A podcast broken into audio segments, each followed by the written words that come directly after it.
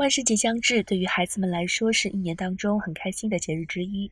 对于家长而言，则需要努力确保儿童的安全。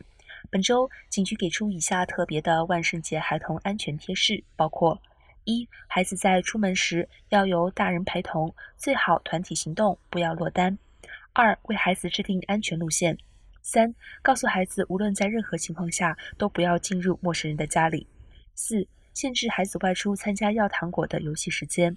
五、确保口罩和面具不会影响孩子的视力和听力。六、提醒孩子们在马路时要遵守交通规则。七、告诉孩子最近的紧急电话亭在哪里。八、告诉孩子在大人检查之前不要吃要来的糖果和零食。